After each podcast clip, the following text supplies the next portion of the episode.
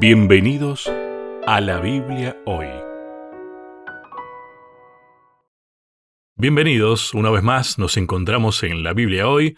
Está con nosotros el pastor Sebastián Martínez. ¿Qué tal Sebastián? ¿Cómo estás? Hola Lucho, ¿qué tal? Un placer saludarte. Me encuentro muy bien, muy bien. Con un poquito de fresco, ¿eh? ya está llegando el otoño-invierno y se empieza a notar la temperatura más baja Sí. en esta parte del hemisferio sur. Ya es tiempo de que sintamos un poco de frío, ¿no? Por lo menos. Es verdad. Abrigarse un poquito y, y ya está. Exacto. A seguir adelante. Ya casi terminando esta serie, de paso. Me agarró un poco de nostalgia esta semana cuando la empecé a ojear y, y me di cuenta que ya estamos en la lección número 11, en la semana número 11 y que nos quedan simplemente dos semanas. Y ahí es como que ya me agarró un poquito de, viste, cuando un amigo se está por ir y vos te encariñaste. Cuando un amigo se va, queda un espacio como- vacío. Sí, así lo dice Alberto Cortés. Y uno dice, bueno, es verdad, no se puede llenar con la, la llegada de otro amigo si continúa la canción, pero en este caso sí, vendrá otro tema, todavía no sé cuál es el tema. Bueno. Vi la imagen, vi la portada del próximo libro que vamos a estudiar, del próximo material que vamos a leer, pero realmente no sé qué me habrá pasado, no, no estaba curioso ese día y no, no, no intenté mirar cuál era el tema. Lo cierto es que este tema ha sido realmente provechoso, muy provechoso, muy necesario. Qué raro de vos que no hayas estado curioso, porque es una de tus características. Yo me sorprendo, ¿eh? no, no, no sé qué me pasó ese día, pero realmente algo tiene que haber sucedido. Debes haber estado muy concentrado en este tema, porque es un tema para concentrarse, ¿eh? Sí, sí, sí, realmente esta semana es un tema, a ver, ¿cómo explicarlo? Yo creo que muchas veces lo esquivamos. Mm. Por el miedo a la discusión, por el miedo a la pelea, por el miedo a, equivocarme, por lo desconocido, lo esquivamos, lo ignoramos, lo salteamos. No es algo que lo tenemos sumamente presente en, nuestros temas de conversación. Sí hablamos mucho del sábado, sí hablamos mucho de los mandamientos, sí hablamos mucho de la vida de Jesús, sí hablamos de, bueno, cristología, por supuesto. Pero de este tema muchas veces tratamos de desligarnos, de no pensar, y es un tema realmente necesario. Estamos hablando del tema del santuario, pero del santuario del nuevo pacto como título. Exacto. El santuario del nuevo pacto es el título de esta semana y el texto clave, aquel que nos, nos introduce en el tema, está en el libro de Hebreos capítulo 9 versículo 15, un libro de Hebreos que de punta a punta nos habla de este tema tan sagrado, ¿no? Como es el santuario en el cielo, la función de Cristo en el santuario en el cielo, nuestra función, nuestra parte en el santuario, y nos aclara un montón de cuestiones que estaban en la Biblia, que están en la Biblia y que muchas veces las leemos hasta sin entenderlas y las damos por sabidas, pero en realidad no las entendemos. Y este libro de Hebreos, y específicamente los capítulos centrales, nos hablan de este santuario. Voy a leer Hebreos capítulo 9, versículo 15, y me gusta que los editores de, de este material para esta semana hayan utilizado la nueva versión internacional. Yo tengo aquí en mi mano la, la tradicional Reina Valera, pero la nueva versión internacional le da otro tinte a este texto y dice, por eso Cristo es mediador de un nuevo pacto para que los llamados reciban la herencia eterna prometida. Mm. Y ya este texto nos, nos regala un montón de cuestiones para pensar, muchas. Cristo es mediador. Y mediador es una palabra, ¿no? Es alguien que está en el medio, es alguien que está intercediendo, es alguien que está negociando y es alguien que de alguna manera conoce a las partes. O sea, Exacto. Vamos a hablar más adelante, pero que sea un mediador significa que conoce a las dos partes. Cuando vos no, sos, no conoces a las dos partes, no podés ser un buen mediador. Te tenés que tomar el trabajo por lo menos de aprender los intereses de ambas partes para poder negociar. Muy de película tal vez parece la terminología, pero es así, es real. A ver, bajemos al plano sentimental, al, tema amoroso. Cuando vos conoces a un amigo muy pero muy bien y conoces a una amiga muy pero muy bien y vos te das cuenta que los dos tienen tantas cosas afines, los dos son solteros y vos de alguna manera decís, che, mira, estos dos los voy a presentar y los presentás y resulta que forman una extraordinaria pareja. Vos ahí hiciste de mediador. Claro. Y como conocías tanto a tu amigo y tanto a tu amiga, fue muy sencillo mediar entre ambos. Toma alguien la iniciativa, ¿no? Que es lo que se da en este caso.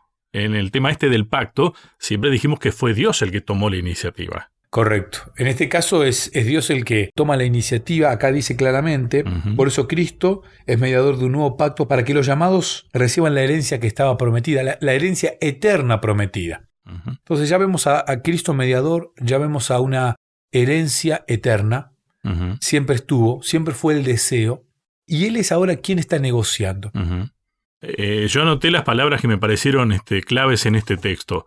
Mediador, coincidimos. Esto de la herencia eterna, ahí son dos palabras importantes, pero tal vez el sustantivo es la herencia, para los llamados.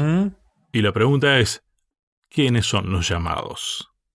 Porque por ahí nos quedamos como en el encuentro anterior, que dijimos, a veces creemos que nosotros somos llamados, Israel creyó, fue en realidad llamado, pero el tema es no por qué, sino para qué.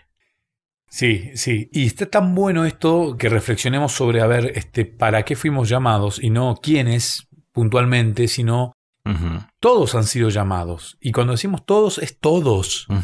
Aunque suene difícil entender Exacto. esto, ¿no? Pero todos han sido llamados.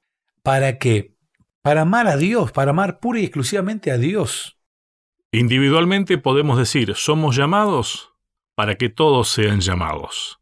Eso es lo que le da sentido a mi llamado. Sí, claramente Dios nos ofrece un montón de cuestiones totalmente gratuitas. Una de ellas es la vida eterna, la salvación, la más importante, con el fin de, de que seamos felices. No nos obliga, nos invita, y en esa invitación envía un mediador. Me gustó la ilustración, te decía, de, del día del sábado, cuando habla de, de- una persona que corre a otra persona, la ve en la oscuridad, y por el relieve a oscuras se da cuenta que era el hermano de otro que él conocía.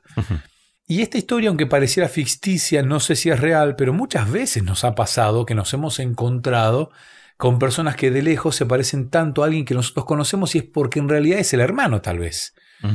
La forma de caminar, a ver, yo lo veo caminar a Lucho a oscuras, así de lejos, y yo por la forma de caminar ya sé inmediatamente que es Lucho. No hace falta que el sol ilumine la cara para verle si tiene puestos los lentes o no tiene puestos los lentes, o si tiene puesta alguna ropa que yo le conozco a Lucho. No hace falta yo verle la silueta y la forma de caminar, ya lo identifico a Lucho porque lo conozco. Esta ilustración es muy práctica para entender esta cuestión de el cielo tiene un santuario y aquí en la tierra Dios le pidió al pueblo de Israel que él le construyera un santuario, que sea una imagen, una sombra, una representación, una maqueta, una maqueta del santuario que está en el cielo.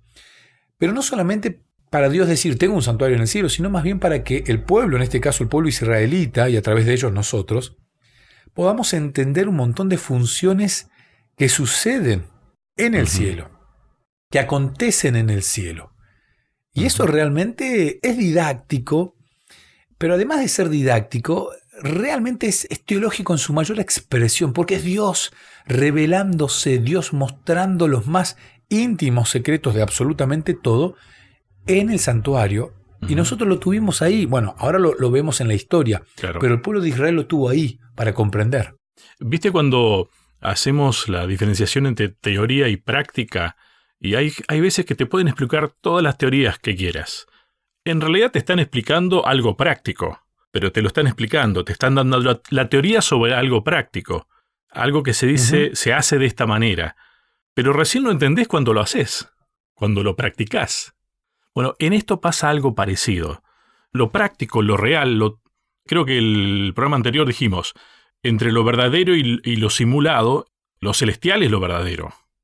El santuario terrenal era el simulacro, lo que simulaba aquella verdad, aquella realidad.